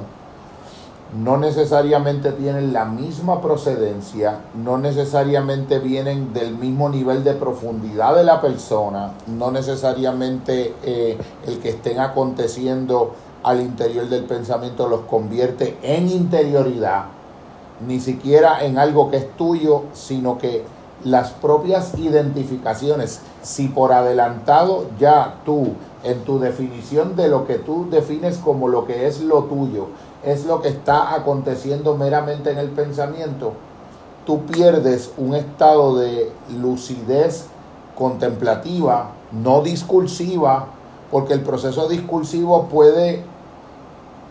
acabar complejizando de una manera en un bucle de circularidad del que Tautológico, en una hablábamos, tautología. en una tautología que que genera las propias condiciones confirmatorias de lo que por adelantado ese pensamiento autorreferencial y tautológico que se ha cerrado a otras fuentes, que se ha cerrado a un diálogo hermenéutico, que se ha cerrado a un encuentro afectivo, que se ha cerrado a un ejercicio de discernimiento en el que participen otredades que puedan enriquecer yo creo que Sería muy bueno, de una manera muy breve, eh, plantear eh, vuelvo a reiterar, ese curso que he vuelto a reiterar en maestría en la Interamericana de Psicología de la Personalidad, yo le cambiaría la taxonomía, yo le pondría psicología de la persona. De hecho, empecé con los estudiantes a plantear que si planteáramos de una manera algo simple pero significativamente didáctica, el devenir de Occidente, como plantean los historiadores, en época antigua, medieval, moderna y contemporánea, la antigüedad del sujeto era percibido como alguien que desempeñaba un papel, por ejemplo, en el teatro griego. Alguien desempeñaba un papel y esa era la noción de persona, prosopón. Eh, el actor hablaba a través de la máscara y a través de la máscara había una resonancia, como una caja de resonancia de su voz. Luego viene una identificación plena con el papel. Pero entonces también los romanos tienen una noción jurídica del sujeto. Es un sujeto de deberes y derechos curioso, nosotros tenemos el derecho romano, con sus grandes luces y terribles sombras. Pero en relación a este aspecto de la persona es muy significativo cómo se va sustantivando ese sujeto como una entidad. En el medievo pasa por el tamiz en la época medieval de la lectura de Aristóteles mediatizada por, por Tomás de Aquino. Por lo tanto, pasa por la mediación de la escolástica como un elemento de carácter que es un sujeto sustantivo que tiene memoria, inteligencia y voluntad. Y culmina en la modernidad, que aunque claro, este análisis es bastante rápido, ligero, habría que profundizarlo más, pero en la modernidad culmina como un sujeto autónomo, una entidad propia, que ahora tengo este, alma, tengo inteligencia, tengo voluntad, tengo memoria, soy el forjador de mis actos, y ese forjador de, mis actos es el que emerge con el triunfo de la Revolución Francesa, el sujeto activo, ese sujeto activo. Ese sujeto activo no puede admitir que lo, que lo interno es externo, porque sería un golpe muy duro a su propia soberbia. Y tendría que pasar por el reconocimiento de su propia vacuidad. Y, y la naturaleza en la mente aborrece el vacío lo va a llenar con rumiación y con imaginación. Yo pienso que cuando hablas de, la sustantivación de la noción de personalidad y propone... De hecho, la misma noción de, decir la personalidad o psicología de la personalidad omite la posibilidad de mirarlo desde un definitivamente constructivo en el devenir. Definitivamente, por ejemplo, viene a mi mente y, mientras hablaba yo decía, lo que pasa es que ocurre característicamente en el pensamiento y en los procesos de conciencia, que mientras más superficial es el espacio en donde está procediendo la cognición, las experiencias que la conciencia está teniendo las va a ver como contenido y mientras más profundo es el espacio de observación desde el cual la conciencia está observando, el espacio más profundo de observación por excelencia es el estado contemplativo, más va a poder penetrar la apariencia, la fenomenología de contenido de los contenidos y poder ver los procesos vivos y fluyentes y dinámicos que le subyacen a lo que nos parece externamente que es un contenido como por ejemplo la idea de personalidad sustantivada parece sugerir un bloque de piedra monolítico inamovible al que le es incapaz la transformación, que puede generar formas discursivas para decir cómo yo siempre he sido así, como la posibilidad... la, posibilidad de ver la personalidad como el saco que llevamos que reacciona del entorno sociocultural vigente, donde muchas veces deriva en narcisismo, histrionismo, la dinámica obsesiva compulsiva. En autodescripciones que el sujeto hace de sí mismo que de algún modo están cerradas bajo la perspectiva de que se está viendo como un contenido sustantivado porque no mira su condición de proceso, que es en donde único se pueden dar las verdaderas transformaciones hasta de la propia visión que uno tiene de uno mismo. Ese, ese sujeto, eh, esto es bien difícil porque hay un detalle, hay un trasfondo también en términos del devenir de nuestra fe, el aspecto sociocultural y es eh, o sea, las, tres, los, tres grandes trípodes, los tres grandes trípodes de Occidente, que lo he mencionado en las clases de aspectos éticos y legales de psicología. Eh, los tres grandes, el, trípode de Occidente, las tres grandes patas, es la filosofía griega, la noción romana, el derecho romano y la influencia judeocristiana. Pero ¿qué pasa? En esa influencia judeocristiana occidental hay una escisión que acontece en el año 1054. La primera ruptura no es la iglesia luterana. De hecho, una figura interesante a quien he tenido el placer de conocer, el monje Máximos, originalmente él estuvo en el contexto de eh, la visión y la perspectiva capuchina, en la vivencia de los frailes capuchinos. Luego, dentro de una perspectiva de su propio caminar en la fe cristiana, está en el contexto de la Iglesia Oriental en comunión con Roma, eh, y una de las cosas que él ha planteado, que yo lo he escuchado, o que él ha dicho, y es que el cristianismo de Occidente tiene perdido mil años de cristianismo. Está precisamente anclado en los padres griegos. La noción misma de pecado, este, como amartia, errar en el blanco, a partir de una inadecuada percepción y discernimiento análogo a la metáfora del, hilo de telaraña que vamos tejiendo, donde lo imponemos sobre la creación que es esencialmente buena. es una noción de pecado muy diferente a la noción legalista del contexto romano, donde en ese contexto romano, y luego se, se energiza más esa visión con el advenimiento eh, del individualismo en la visión de trasfondo luterana, donde se plantea entonces como desobediencia desobediencia, eh, a partir de un individualismo más marcado, no por el luteranismo en sí mismo, no por la visión luterana, sino en el contexto en que emerge la visión luterana. ¿no? Hace un énfasis más individualista. ¿Qué, pienso? ¿Qué pienso? Que la recuerdo un curso donde la doctora Vivian Rodríguez del Toro, cuando nos entrenaba en dinámicas de comprensión de procesos de pareja y en dinámicas de grupo, nos decía, partiendo de los modelos existenciales y de dinámica de grupo de Ilvin Yalom, que una de las destrezas más cruciales, eh, definitivas, pero difíciles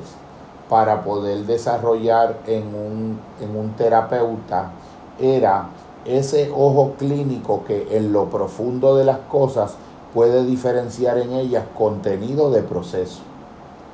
Yo creo que esta, eh, esta historia, esta epistemología teológica que sale de, estas tradiciones. Y fíjate que curioso, para que tú continúes, el Papa Francisco ha estado muy consciente de este aspecto, porque en, un, en una labor conjunta con las iglesias orientales, no solamente las iglesias en comunión, sino incluso con iglesias orientales no en comunión, han estado enfatizando en la y nuevamente resaltar la figura de Ireneo de León, que planteaba precisamente que la gloria de Dios es el ser humano plenamente vivo y es precisamente a raíz de esta teología transformadora inherente a los padres griegos y a los padres que es como un es como si los como si no fueran de la misma naturaleza aquellos conocimientos que derivan de, un, de una pura ejercitación discursiva y conceptual, así alcancen eh, sofisticaciones teológicas inmensas en un nivel lógico verbal, de aquellas emanaciones experienciales, existenciales de una vida interior que ha hecho de la observación de sus propias luces, de sus propias sombras, de sus propios, de sus universos interiores fluyentes y oscilantes de logismois, la dialéctica de sus propios logismois, la materia prima de su espiritualidad, la materia prima de su radical reestructuración cognitiva, vamos a llamarlo usando por analogía nuevamente la noción que, de Beck. Que precisamente esta visión de las externalidades eh, plasmadas en la metáfora de los demonios, en el contexto obviamente lógico y, y sociocultural en, que, el cual emerge nuestra fe, le estaban preguntando hace poco a un monje eh, oriental con respecto, bueno, y estas externalidades que ustedes hablan de demonios, ¿a qué se está refiriendo usted ahora? para que la podamos comprender. Dice, no, esas externalidades siguen. Por ejemplo, siguen las externalidades cuando se crea, estas externalidades demoníacas siguen cuando se crea un proceso colectivo de miedo, cuando se crea un proceso colectivo y social del sujeto del deseo a lo bodrilar, o sea, yo deseo lo que el otro desea, deseo lo que el otro desea a través de las redes sociales y del consumismo. Porque estamos tan anclados también en esa en esa cognición centrífuga, centrifugante que nos lleva a estar discutiendo las cosas en sus aspectos de contenido, en sus aspectos de conceptos que adversarialmente entran en contienda y en litigio con otros conceptos, de nociones de verdad que están marcadas por un reduccionismo lógico aristotélico de que no puede ser verdad una cosa y la otra. Todos esos elementos que de algún modo son mucho más superficiales para lo crucial que está implícito aquí, porque si nosotros llevamos este discernimiento, Evagrio lo que está haciendo es penetrando todas las capas a un nivel contemplativo riguroso y detenido, todas las capas posibles de pensamiento de los que puede ser consciente para a través de esa concienciación no discursiva, sino contemplativa, estar en, entrar en estados interiores de purificación y de reestructuración radical de esa experiencia, haciéndose cargo de su propia genuina interioridad como condición de una espiritualidad y entonces esto hace una transvaloración y transforma radicalmente la propia perspectiva del mal porque la escala para hacer la observación fenomenológica existencial en el inconsciente del pensamiento que permite prácticas como las de Bagrio, que están ahí ejemplificadas, te permiten concentrar tu observación de lo que es el fenómeno del mal casi a un nivel cuántico del pensamiento. Cómo yo estoy decidiendo el bien y el mal a las escalas más micro en el momento en que di una mirada inapropiada, en el momento en que contesté algo que no debía haber contestado en un momento dado específico, en el momento en que tenía la oportunidad de, felicitar a alguien o de congratularme con la alegría de alguien como si fuera propia y por un microsegundo de pensamiento aconteció en tu pensamiento un germen de logismoi, de decir algo así como, ¿por qué yo tengo que tener ese detalle con alguien que en siete años no lo ha tenido conmigo? En ese momento, una práctica contemplativa como la de Bagrio sostendría el logismoi para mirarlo contemplativamente y en una decisión de amor disolverlo, darle un trocarlo, darle un spinning, darle una reorientación al surgimiento de eso. Y ahí hay un trabajo de una opción por el bien que mira, está dispuesto a mirar el abismo del misterio del mal en su escala cuántica de surgimiento como posibilidad del pensamiento, cada momento donde en ese micro momento casi indiscernible se puede girar a la derecha o a la izquierda siendo un camino de luz o un camino de sombra. Ahí estás tocando la esencia. Adelante, Ana. Sí, tengo un comentario de María del Pilar. Ella dice, Jorge, me contestaste la próxima pregunta. Si el pensamiento es Abrazo, María. una proyección en nuestro interior, entonces, ¿qué le es inherente al pensador si algo? ¿Cómo te zafas del logismo y superas las capas y las capas? Pienso, La oración contemplativa. pienso que en, la, en el mundo ortodoxo griego y en los padres del desierto hay toda una ascética del pensamiento. Hay todo un trabajo, Un método. hay, hay toda una rigurosa metodología que el análogo de eso serían algunos linajes de unas prácticas en el budismo tibetano o en las prácticas del budismo contemplativo de tipo Satipatthana Sutta del Y que están presentes. del en el teravadino, cristianismo. de la tradición teravadina, Están pero tan rica, tan exquisitamente presentes en la tradición cristiana originaria, que esto ha sido una de Más las... Jorge, una pequeña pausa en la vida para que tú continúes. Esa misma tradición en el cristianismo occidental, en un grado mínimo, ha estado, pero no ha dejado de estar presente, que es la oración contemplativa. En otras palabras, las vías de hacer silencio para que Dios me hable. O sea, triunfó el elemento, lo cual es muy importante, de hablarle a Dios para que Dios eh, responda a nuestras necesidades, a nuestras vulnerabilidades, pero eh, en la tradición de Occidente también ha estado presente la tradición de Hugo de San Víctor, pero con mayor intensidad entre los ortodoxos. Ese silencio de los ortodoxos, de los monjes ortodoxos, es una exquisitez a través de la oración contemplativa y que la podemos ver en la novelística de los hermanos Karamazov eh. Yo pienso que es un silencio, un abrazo María y bendiciones, y gracias también por esa agradable pregunta. Eh, yo pienso que esa pregunta es crucial, porque esa pregunta es lo más parecido a entendí el diagnóstico que está implícito en un discernimiento como el de Evagrio Póntico, pero cómo doy la mejor respuesta existencial en mi vida interior o qué, o qué manera procedimental puedo servirme de ella y la tradición me permite para ejercer ese discernimiento y poder de algún modo distanciarme de los logismos porque la premisa aquí es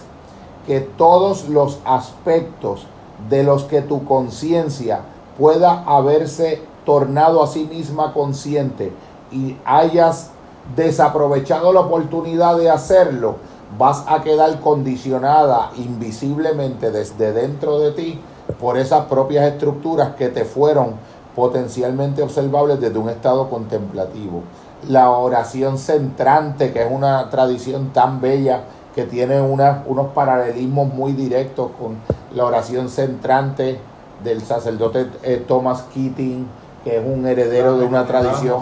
de, de- de Thomas Merton. Son-. Es, es, es entender que cuando el pensamiento genera una problematicidad, una sensación de problema, esa sensación en el pensamiento viene acompañada por la inercia pulsional de pensar que solo va a ser otro pensamiento el que va a poderle dar solución al problema que entiendes que generó aquel otro pensamiento contrario, perdiendo de perspectiva que verdaderamente el, la esencia del laberinto, de la trampa del laberinto, es la telaraña, como es precisamente que se alimenta de tu estado de contradicción adversarial, incluso de querer vencer lo que quieres vencer, se alimenta lo que pretende ser vencido y de algún modo se retroalimenta. Te doy un ejemplo del folclore cinematográfico eh, y, y mitológico de Star Wars en uno de los momentos donde se está dando la contienda, en donde Luke está eh, contendiendo con su padre, con, en, en la, la versión de, Darth Vader, él logra incentivar en Luke un estado de enojo y de coraje y explícitamente le dice, siento tu coraje, siento el odio que me tienes, aliméntalo, siento la fuerza de la que estás empezando a derivar ese deseo de querer vencerme. Yo creo que ahí tú estás viendo la dialéctica y la paradójica de cómo los contrarios pueden de alguna manera autorretroalimentarse. En 100 años de soledad hay una escena que no sé si fue con José Arcadio Buendía y Aureliano Buendía. Hay dos hermanos que uno de ellos era de la facción revolucionaria de su país y otro de los hermanos era de la facción eh, del Estado. Y cuando el hermano revolucionario logra tener cautivo y aprisionado a su hermano y va a la prisión a verlo, le dice, vas a tener que cumplir sentencia aunque seas mi hermano. Y el hermano aprisionado le dice desde la prisión, a mí lo que más me preocupa y me duele, y lo veo con claridad ahora, no es que tú estés luchando contra ellos, su propio grupo, sino que de tanto luchar contra ellos, ya te has vuelto indiscernible e indistinguible de ellos. En tu proceso de luchar contra ellos, ya tú has acabado no siendo diferente a ellos en el propio proceso. Esa, esa enhebración esa de poder, de, de pretender ejercer la solución de un problema desde el nivel dimensional y los procesos estructurales que fueron los generadores del propio problema, porque son fenómenos, estructuraciones derivadas del propio pensamiento. El propio pensamiento se sostiene y busca evadir los estados contemplativos y de silencio, haciéndote pensar que va a ser en el propio pensamiento donde se va a solucionar el problema que la conciencia siente que nace del el pensamiento. Algo dijiste que ella responde. Ahí la telaraña, la contradicción adversarial, es el germen del OCD. Claro, claro, del OCD y de muchos, de, es, la estructura, el proceso estructural básico de cualquier circularidad adictiva. Por ejemplo, y me encanta citar al principito, cuando el principito llega al planeta del bebedor, el principito ve todas esas botellas de vodka vacías y le pregunta a la persona, ¿quién eres? Y él le dice, soy el bebedor. Y le pregunta, ¿y qué tú haces? Y él le dice, yo bebo. ¿Y por qué bebes? Le pregunta el principito y le contesta el bebedor, bebo para olvidarme de lo mal que me siento cuando bebo. Volviste a tener otra vez más una, una instancia que ejemplifica individualmente la repetición de un mismo proceso estructural. Porque hay algo que yo entiendo que en las prácticas contemplativas del desierto se empieza a ver con claridad, que es que todas las dinámicas donde el alma queda entramada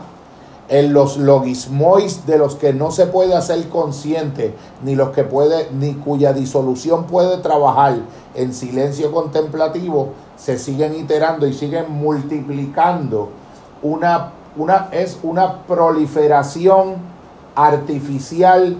imaginativa y virtual de muchos problemas distintos, adicciones distintas, situaciones psicológicas o psicopatológicas distintas que la mirada contemplativa va discerniendo el problema estructural de fondo, que sería cuál en el caso del, la OCD y el denominador común de los ejemplos. Pretender dar, es la propia definición que un Jung daría de neurosis, es el intento reiteradamente fallido de querer dar una solución imaginaria a un problema real. Porque la,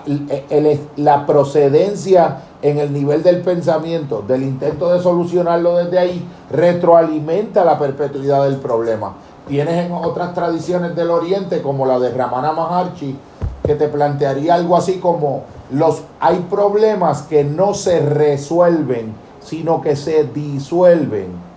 Y menciona explícitamente la imagen, imagina un hombre de sal que camina hacia una playa. Y lo que va ocurriendo cuando ese, cuando ese hombre de sal, sus tobillos de sal van entrando en contacto con el agua y la espuma, y cuando se adentra caminando, y cuando sus rodillas de sal, y cuando su torso de sal entra al agua, hasta que finalmente ya es indistinguible dónde dejó de ser un muñeco de sal para ser una parte integral de ese océano infinito. Como cuando nosotros comenzamos El elemento aquí es que eh, Karl Runner precisamente planteó un excelente teólogo que nuestra fe sería profunda o no la sería. Eh, de alguna manera, eh, una complejidad de elementos ha llevado a que probablemente hayamos tenido una lectura de nuestra fe, en específico la fe cristiana, una lectura distorsionada, errónea, al grado de que muchas veces esa falta de profundización ha llevado precisamente a no mirar la posibilidad de la fe cristiana como un camino con corazón. El propio Jacques Maritain en nuestra fe cristiana planteaba que hay infinitos caminos hacia Dios, pero este camino inherente a nuestra fe cristiana, precisamente en los padres griegos, trae la noción de que hay tres dimensiones en nosotros Vuelvo con esa antropología tripartita. Tripartita significa tres. Hay un yo corporal que, busca, tiene deseo. Hay un yo emocional que tiene intensidad, ardor. Y hay un yo que tiene que ver con el intelecto, que tiene que ver con la razón. Pero ¿qué pasa? A nivel de ese centro corporal, el deseo puede ser un impulso de amor hacia Dios, pero también puede ser avidez. De hecho, tras el materialismo vigente, tras el materialismo vigente existente hoy en día, el consumerismo, como el próximo Viernes Negro, este no el otro, eh, pues tenemos el elemento, no, este próximo que viene, tenemos el elemento de que tras ese consumerismo lo que hay es una búsqueda de Dios, paradójicamente, este, pero no solucionada, porque no se puede ver la paradoja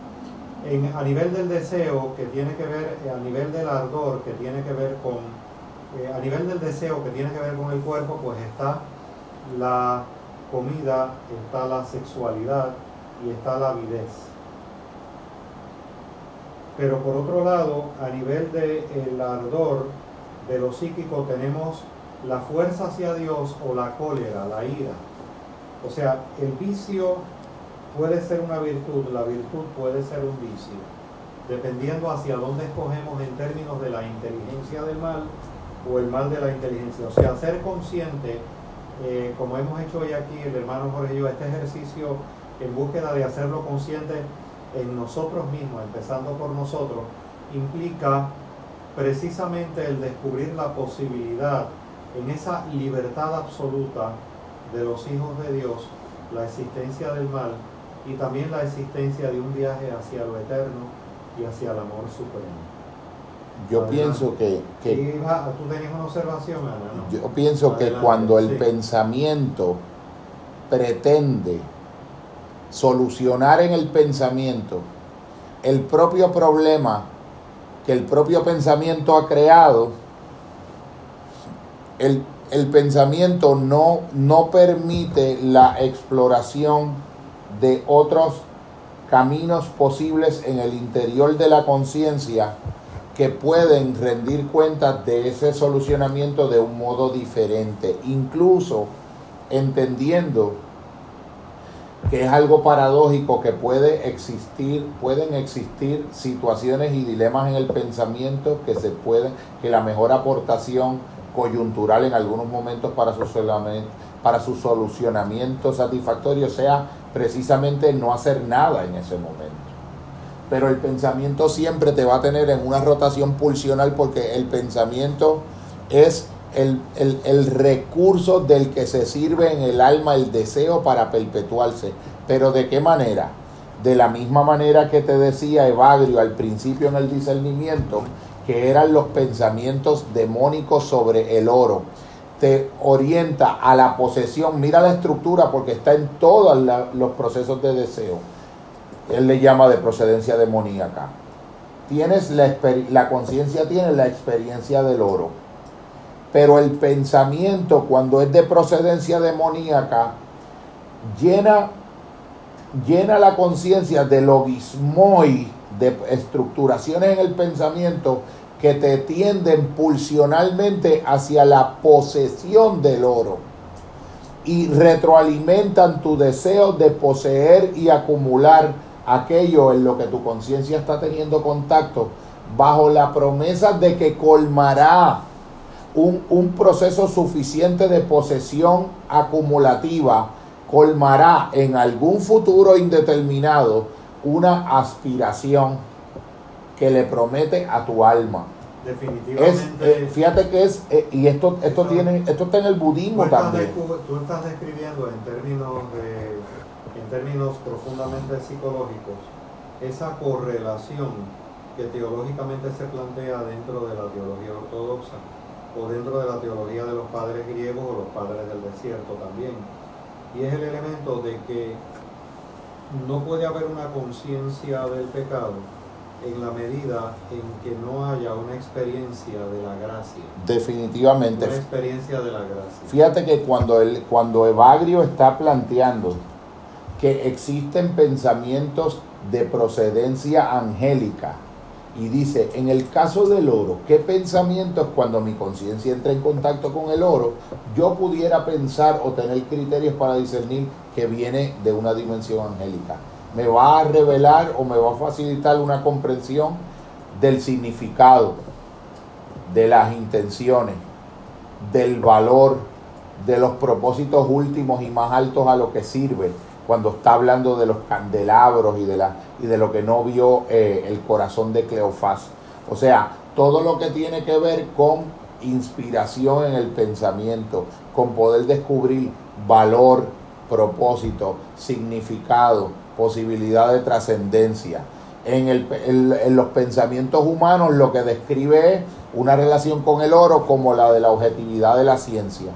Una, un estado estructural de indiferencia con respecto al observado,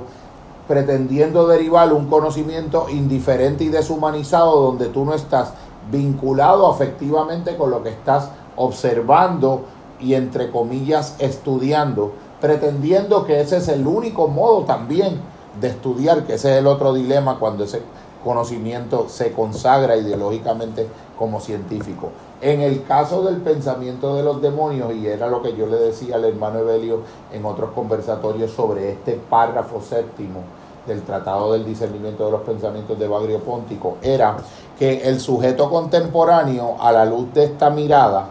ha vivido dos cercenaciones eh, eh, dramáticas. Número uno, es una visión antropológica del ser humano y de la conciencia humana que cancela por adelantado, por definición, cualquier forma de posibilidad de que en el pensamiento humano de una conciencia individual acontezca la irrupción interseccional de una dimensión más elevada que de algún modo facilite y acompañe el proceso de transformación y de desarrollo de esa conciencia. Esa es la primera cercenación en la visión estructural del sujeto contemporáneo. La segunda es que fusiona en, en, en, en, un dra, en una dramática fusión y confusión aquellos pensamientos que discernidamente en la contemplación tú puedes ver que proceden de lo humano con los que proceden de los demonios. O sea, un sujeto que cree que él mismo es la fuente de todo ese desenfrenado deseo y de ese circuito insaciante porque por adelantado no reconoce la posibilidad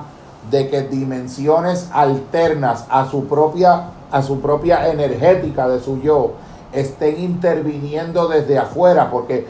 un pensamiento de, de, procedencia demonológica pudiera ser la propaganda en nuestra cultura. Correcto. Los Correcto. medios de comunicación en nuestra cultura. Lo que ha llamado Baudrillard el sujeto del deseo. Porque de algún modo tú terminas sí. en tu subjetividad normativizando todo el universo de tus deseos insaciables y, y pretendiendo aceptar pasiva y acríticamente que esa promesa de, de satisfacción siempre futura esta, esta, es la clave de la trampa. La promesa siempre es futura y en el mundo horizontal cuando se dé un aumento acumulativo, pulsional, eh, posesivo de aquello con lo que tu conciencia está entrando en contacto. También una ansia muy transformadora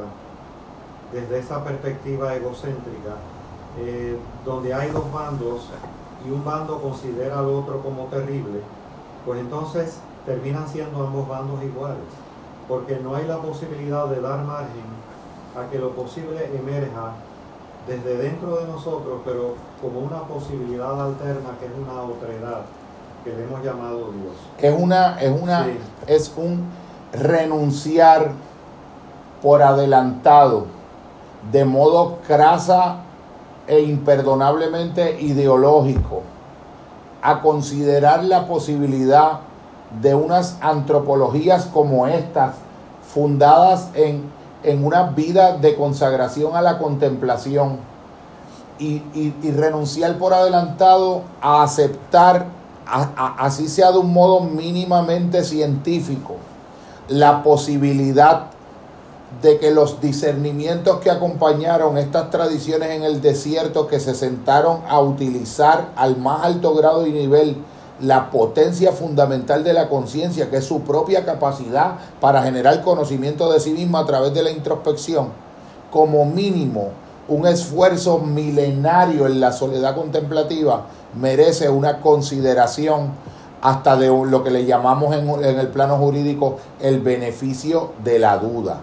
En otras palabras, la profundización en el ámbito de la fe cristiana, en nuestra fe es clave. Es algo sumamente poderoso, porque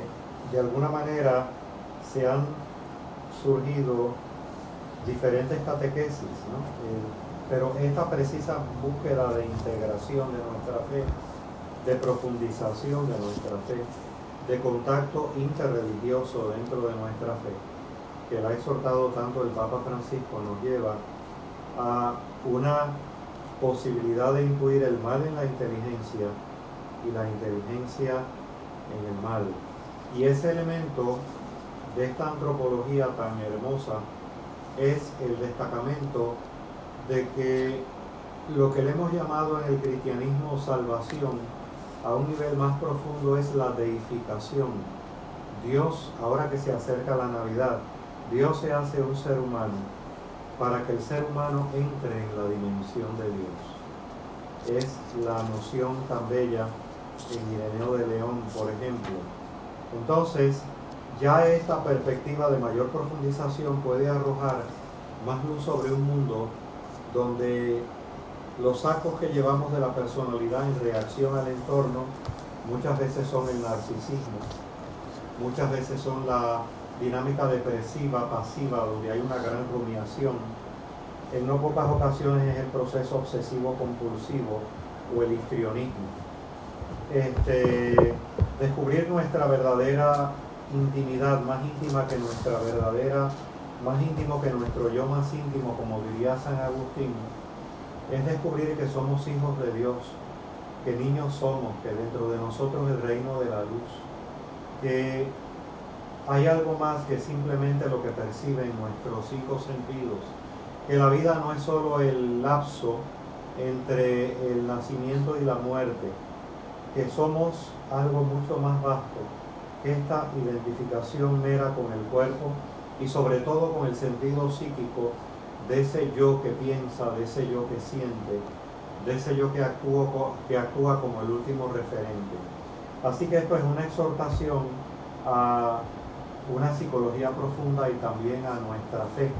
Y les recomiendo encarecidamente del jesuita y antropólogo Javier Meloni Los Caminos del Corazón. Es un texto muy bello para hacer una incursión en los padres griegos y los padres del Adelante, yo, yo quería, Estamos concluyendo. Yo quería compartir como forma de cierre un pequeño eh, trozo de pensamiento sublime y otro pequeño trozo de poesía sublime. El pequeño trozo de pensamiento sublime eh, del autor súfico Idris Shah, que es el significado de la vida. El significado de la vida solo puede encontrarse si nuestros estudios incluyen cosas que la gente en general llama sin sentido y que por consiguiente no estudia, dejando así sus esfuerzos incompletos. Esfuerzos incompletos conducen a resultados incompletos. Entre los propósitos de una entidad de enseñanza se incluye el asegurarse de que toda forma de estudio relevante y esencial sea cubierta. Y el trozo de poética sublime del autor polaco Zbigniew Herbert, Siete Ángeles. Cada mañana se presentan siete ángeles, entran sin llamar, con un movimiento repentino, uno de ellos me saca el corazón del pecho y se lo lleva a la boca, los otros hacen lo mismo, entonces sus alas se quedan marchitas y sus rostros de plata se convierten en púrpura, se van sacudiéndose con energía los suecos, dejan mi corazón en una silla como si fuera una cazuela vacía. Lleva un día entero volverlo a llenar para que a la mañana siguiente los ángeles no se vayan de plata y con sus alas. Pues muy bien, este, gracias por haber estado compartiendo con nosotros en estas dos horas y exhortación, profundicemos en los padres griegos. El cristianismo o será profundo o no lo será. Y como planteó Jacques Maritain, no es el único camino que Dios hace llevar hacia sí, pero es un camino realmente esplendoroso, el camino de Jesús el Cristo, el camino hacia el amor, donde el amor es conocimiento y el verdadero conocimiento. Quería decir algo muy brevemente, y es que esto también es un honor a mi antiguo primer profesor de filosofía, Eliseo Cruz Vergara,